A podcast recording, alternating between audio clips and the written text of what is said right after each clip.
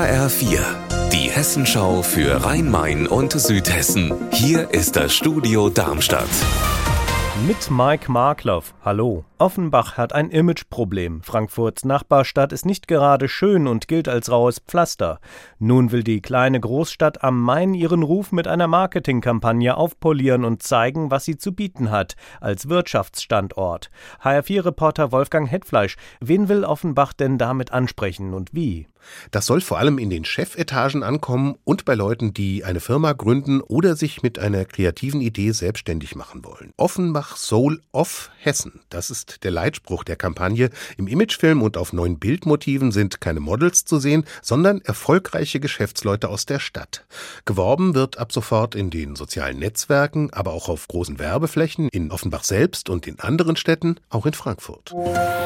Eine kuschelige kleine Buchmesse ganz ohne Gedränge mit Ausstellern aus der Region. Die findet nach zwei Jahren Corona-Pause an diesem Wochenende wie gewohnt in der Vierburgenstadt Neckarsteinach statt. Anna Vogel, was wird da geboten sein?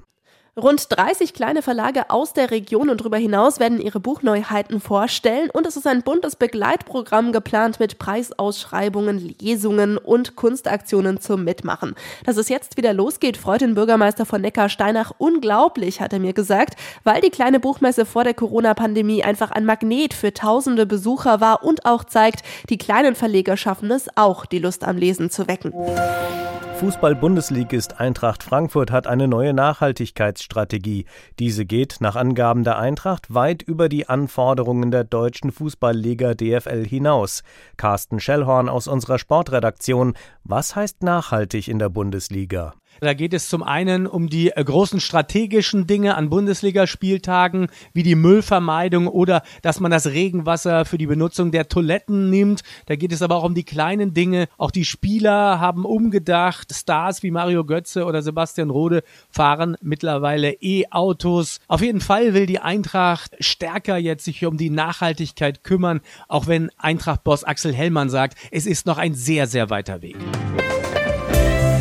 Unser Wetter in Rhein-Main und Südhessen. Sonnig geht der Tag vielerorts zu Ende. Bei aktuell 7 Grad in Großumstadt Wiebelsbach im Kreis Darmstadt-Dieburg. Ihr Wetter und alles, was bei Ihnen passiert, zuverlässig in der Hessenschau für Ihre Region und auf hessenschau.de.